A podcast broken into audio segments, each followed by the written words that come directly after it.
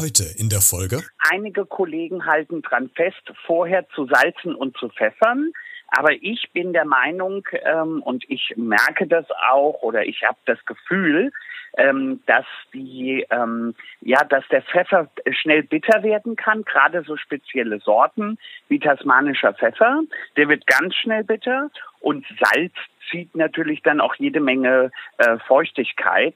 Deswegen würde ich immer nach dem Anbraten würzen. Hallo und herzlich willkommen zu dieser neuen Podcast-Folge. Heute wird es kulinarisch und lecker bei uns. Wir befinden uns hier gerade mitten im Herbst und da darf es auf dem Teller auch mal gerne etwas deftiger werden, vielleicht auch in der Vorweihnachtszeit oder an Heiligabend. Sprich, es kommt doch mal anderes Fleisch auf den Teller, wie Wild, Hirsch oder Reh. Aber wie bereitet man das am besten zu? Äh, welche Mythen gibt es da? Welche bewahrheiten sich? Welche kann man widerlegen? Äh, da habe ich mir jemanden eingeladen, der sich in diesem Bereich sehr gut auskennt. Er ist einer der bekanntesten deutschen deutschen Fernsehköche, Mirko Reh, und mit ihm spreche ich heute darüber, wie man denn das Fleisch am besten zubereitet, wie man es am besten auftaut, falls man es eingefroren hat, wann man am besten salzt und pfeffert und würzt, und wir sprechen darüber, warum Gin in der Küche vielleicht der neue Trend sein wird und über seinen neuen Kochkurs, nämlich Kochen mit Gin. Das alles und jetzt in dieser sehr leckeren Folge von Beredet der Talk mit Christian Becker. Mirko, ähm, ich würde gerne mit dir so über ein paar Mythen sprechen, gerade was die Zubereitung von Wildfleisch betrifft. Es gibt da äh, ja so ein paar, vielleicht kannst du die widerlegen oder auch bestätigen. Zum Beispiel, ähm, man soll ja Fleisch hart anbraten, damit die Poren sich schließen. Stimmt das oder ist das völliger Schwachsinn? Das ist schon mal insoweit Schwachsinn, dass Fleisch überhaupt keine Poren hat. Also eine Haut hat Poren, aber Fleisch selber hat keine Poren.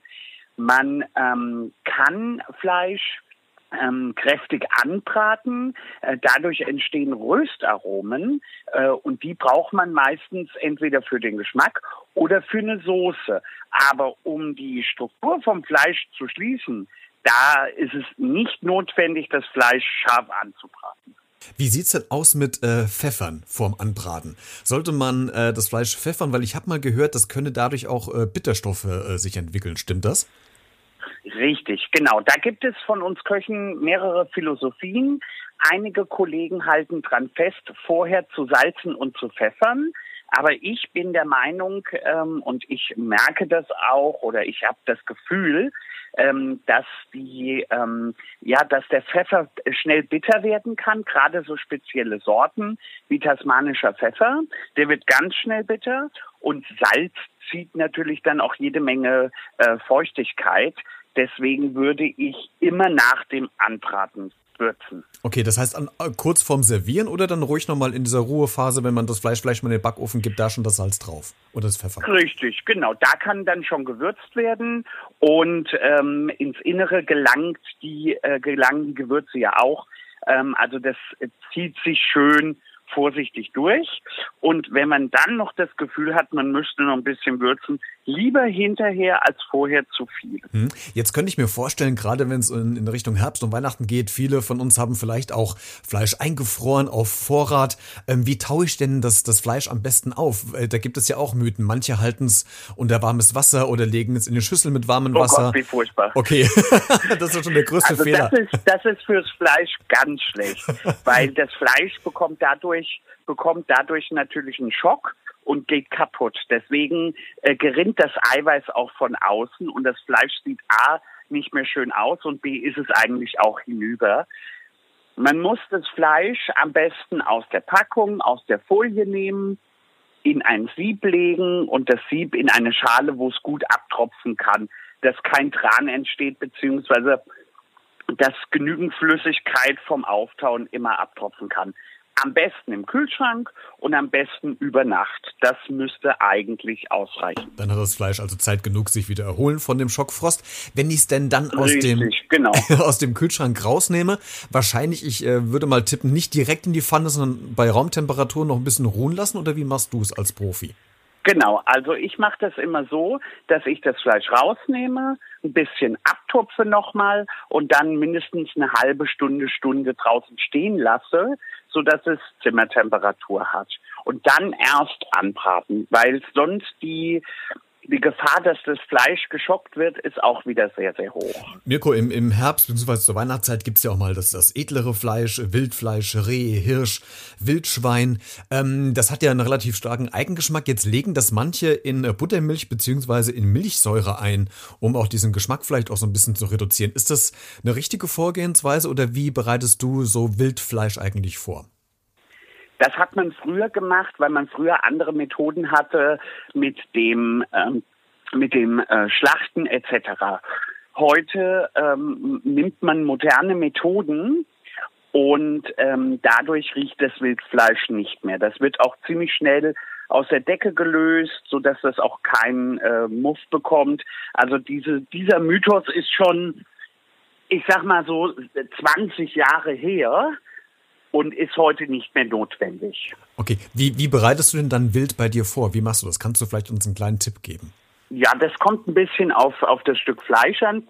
Also wenn ich einen Braten machen möchte, brate ich das Fleisch am Anfang erstmal soft an, sodass wirklich schöne die Struktur rundherum zugeht und dann erhöhe ich ein bisschen die Temperatur, sodass, sodass ich dann auch dementsprechend die Röstaromen bekomme nehme das Fleisch raus, ziehe dann in der äh, in dem angebratenen ziehe ich dann immer die Soße, heißt da kommt noch ein Zwiebelchen rein, das wird dann mit dem, äh, je nachdem was es für ein Fleisch ist, mit dem Weißwein, mit dem Rotwein abgelöscht. Dann wird es wieder reduziert, dann kommt das Fleisch rein und dann kommt es in den Ofen, dass es dann schön durchziehen kann. Oh, das klingt schon lecker, man bekommt schon da direkt gerade wieder Hunger. Mirko, du bist ja einer der, äh, der bekanntesten äh, TV-Köche in Deutschland und alles, was du machst, das, das sieht ja wirklich sehr professionell aus. Du, du bist ja da, ähm, du hast eine Expertise wäre auch auf. Schlimm, nach 20 Jahren, über 20 Jahren, wenn das nicht so wäre. Ja, aber genau das ist ja das, was die Hörer auch interessiert. Ist denn bei dir schon mal irgendwann irgendwas, ich glaube fast, das ist so, mal richtig in die Hose gegangen? Ach, es geht immer was schief oder immer mal wieder was schief. Also das wäre, ähm, also da würde ich jetzt, äh, wäre ich ja ein Prophet, wenn bei uns nichts schiefgehen würde oder bei mir nichts schiefgehen würde. Und ja, es sind immer so Kleinigkeiten, aber ein Koch weiß ich dann zu helfen. Es sei denn, so ein Braten ist dann wirklich verschmort oder drüber. Das kriegt man dann natürlich nicht mehr hin. Aber ich sag mal, man kann vieles retten. Ja. Hast du denn spontan irgendeine Geschichte, wo du direkt weißt, da ist mir das mal völlig in die Hose gegangen, was, das sollte eigentlich komplett anders werden? Gibt's da spontan was? Ja, da gibt's was. Und zwar aus meinem ersten Kochkurs, den ich vor 23 Jahren gemacht habe. Ähm, und zwar ging's da um ein Weihnachtsmenü und ich hatte in dem Menü Entenkeulen. Und äh, von außen waren die Entenkeulen schon sehr gut aufgetaut, aber im Inneren, und das äh, habe ich nicht gemerkt, waren die noch ziemlich gefroren und roh. Und wir haben die angebraten, das hat doch alles gut funktioniert. Aber dann haben wir die aufgeschnitten und da waren dann die Entenkeulen immer noch roh. Also das haben wir dann in der kurzen Zeit auch nicht mehr beheben können. Plus das Rotkraut war verbrannt im Kochkurs, also hat unten angesetzt und die Klöße hatten nicht genug Bindung und haben sich dann aufgelöst. Also das war mein allererster Kochkurs. Und der Hauptgang ist so richtig schön in die Hose gegangen. Oh nein. Was hast du gemacht? Weißt du es noch? Ja. Ja, das weiß ich. Wir, das war damals in Ludwigshafen in der Innenstadt ähm, bei einem Porzellanhaus. Und ähm, ich bin dann mit den Leuten direkt nebenan zum Chinesen gegangen und dann haben wir den Hauptgang beim Chinesen gegessen. Ach schön, da hast du ja super, ja. super reagiert, Mirko. Ähm, wir, wir kommen mal ganz kurz weg vom Fleisch und gehen mal hin zu deinen äh, Kochkursen. Du hast es ja gerade schon angesprochen. Und ich habe gesehen, und das fand ich ganz toll, dass du einen Kochkurs anbietest mit Gin zusammen. Äh, kannst du uns ganz kurz erzählen, genau, was richtig. du da machst? Ja, also wir machen zum einen erstmal einen Gin für den Hausgebrauch. Also ich sag mal, so einen aufgesetzten äh, Kräuterschnaps, weil Gin ist ja mit Kräutern, mit Wacholder und, und somit geht's erstmal im Kochkurs los. Natürlich haben wir dann auch einen Drink, also sprich, ich mache ähm, in jedem Kurs mache ich erstmal einen Drink, dass die Leute ein bisschen entspannen können, runterkommen können und halt auch schon mal den ersten Gin dann testen können. So geht's los. Dann korrespondierend zu den ganzen Gins. Wir testen an dem Abend immer neun verschiedene Sorten Gin, also ein Aperitif und zwei Durchgänge mit jeweils vier Gins. ähm, gibt es dann dementsprechend begleitend ein Menü. Und das kann man dann auch, und das ist auch der Jahreszeit immer geschuldet, mache ich die Menüs immer ganz wild. Also zum Beispiel haben wir einen mediterranen Einfluss. Dann nehmen wir natürlich auch Gins aus der Region dann Mittelmeer. So, jetzt habe ich ein äh, Gin, Gin-Event gemacht. Da habe ich dann so, ich sag mal, Karibik, Hawaii und solche Sachen gemacht. Also da wieder in die Richtung. Also jeder Gin-Abend ist komplett anders gestaltet. Ah, das klingt toll. Warum eigentlich Gin? Welchen Bezug hast du zu diesem Getränk?